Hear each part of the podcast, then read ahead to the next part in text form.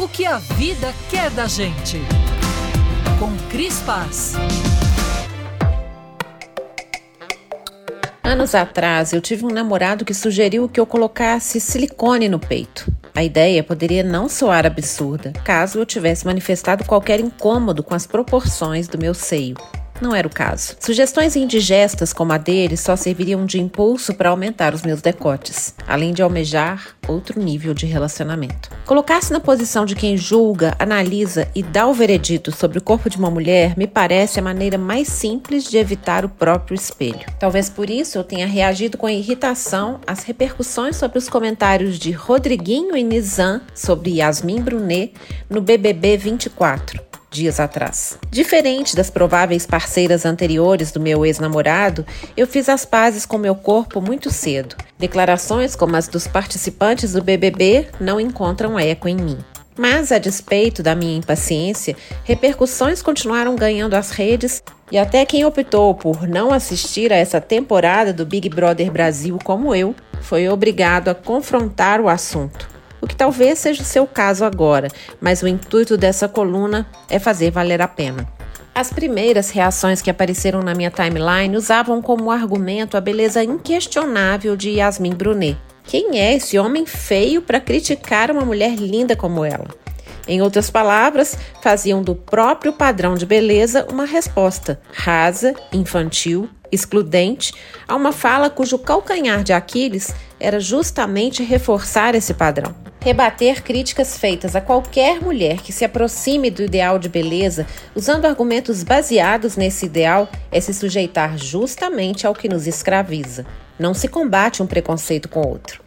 Com o tempo, eu fui impactada por análises que elevaram o nível da discussão, algumas delas citando O Mito da Beleza, livro da jornalista estadunidense Naomi Wolf. Meu exemplar, que me espera na estante há alguns meses, deve estar bem feliz com esse bafafá. Mas ainda que ouvir essas pessoas me ajude a compreender a origem desses comportamentos e como eles servem a um sistema onde a ideia é manter o poder nas mãos masculinas, eu me vi diante do velho dilema. O que nós, mulheres, podemos fazer para mudar isso?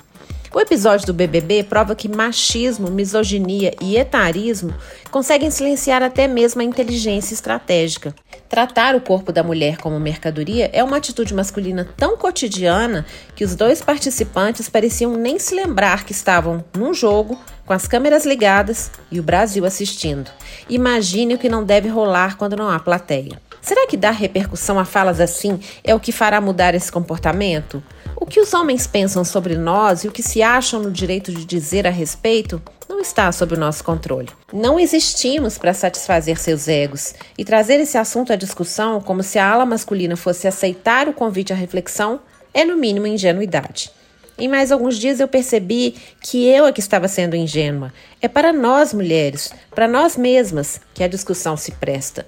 Só o conhecimento histórico pode nos fazer compreender as origens dessas atitudes para que assim possamos nos desvencilhar delas. E eu acredito que seja melhor fazermos isso no nosso quarto fechado, sem câmeras. Talvez seja a hora de agir com a perspicácia que eles não têm, ou seja, não reagir. Calma, que eu explico.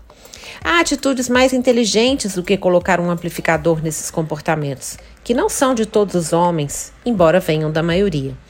Só podemos mudar essa lógica absurda de homens comentando corpos e hábitos das mulheres quando pararmos de responder aos padrões como se fôssemos guiadas por eles. Quando esvaziarmos de sentido isso que chamamos de padrão. Movimentos como o Corpo Livre e respostas a críticas, como fez a Paola Oliveira recentemente, caminham nesse sentido, celebrando a liberdade de sermos como quisermos e fortalecendo as escolhas pessoais. Fazer um esforço sobre-humano para estar dentro de um padrão, ele sim sobre-humano, é trabalho perdido. Se você conseguir o milagre de se encaixar num padrão hoje, pode ter a certeza de que ele mudará amanhã. A verdade é que os padrões não vão desaparecer na base do diálogo. O jogo começa a mudar quando fizermos o movimento de nos tornarmos impermeáveis a eles. Um caminho que passa longe da guerra dos sexos, porque foca o que nos cabe, em lugar de mirar o que não depende de nós. E nisso, a maturidade tem muito a nos ajudar. Conhecemos essa cantilena há tempo suficiente para compreender que nunca vamos estar à altura das exigências que inventam para nós, simplesmente porque isso não é conveniente. A verdade é que grande parte dos homens está apavorada com o tamanho do poder feminino. O tal padrão é só uma forma de tentar nos fazer acreditar que não o temos. Mal sabem eles que não queremos fazer nada com esse poder, além de viver sossegadas e felizes com os nossos corpos, cultivando relações que sejam maduras e equilibradas, sem ingredientes tóxicos ou abusivos. Será que é tão difícil de entender? Inclusive que isso é bom para os dois lados? Sim, é quase impossível para a maioria dos homens que enxergam o poder feminino como ameaça. O que nos resta? Parar de agir esperando a aprovação masculina. Volto meu olhar para dentro, descubro quais são os meus anseios e não o que desejam ou projetam para mim.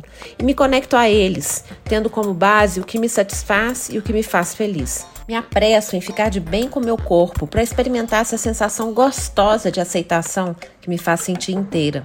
Faço isso mais pelo exercício da aceitação do que pelo corpo em si, já que este eu não me iludo, muda com o tempo. Então aprendo a me divertir com a transformação. Vou me conhecendo de novo à medida que mudo e aprendo a me amar do jeito que me tornei. Confesso que isso fica bem divertido com a ajuda da moda, da maquiagem e de boas risadas. Olho para as minhas fotos de quando eu tinha 40. Poucas tatuagens, poucas rugas, olhos maiores e uma verdadeira explosão de colágeno se comparado aos meus 53 anos. Também me sinto bonita e sensual hoje, mas muita coisa mudou, fisicamente e principalmente aqui dentro. Eu tô bem mais à vontade em mim, mais dona dos meus desejos, mais tranquila com as minhas escolhas. Em outras palavras, eu tô muito mais feliz. Mesmo sabendo que lá no fim, o que vem mesmo é o fim. Prefiro rir disso tudo, prefiro ser feliz nesse caminho em lugar de me descabelar com o que não será diferente. Se o outro não gosta do meu corpo, que bom, ele é meu, não dele. Se não gosta das minhas tatuagens, que não se tatue. Se os caras do quarto do líder têm medo de compulsão alimentar, que se cuidem para não ser vítimas dela. Nem eu, nem você, nem a Yasmin somos serviço de atendimento ao consumidor. Poderoso mesmo é compreender que já temos o suficiente tomar a nós mesmas como parâmetro e almejar um pouco mais amanhã para não perder o crescimento de vista. E não esquecer que envelhecimento e finitude são perspectivas que nasceram para todos, inclusive para o Nizam e para o Rodriguinho. Sorte da Yasmin, que não faz ideia do que rolou naquele quarto do líder e segue a vida tranquila, lutando só com seus fantasmas. Eu sou a Cris Paz, no Instagram, arroba.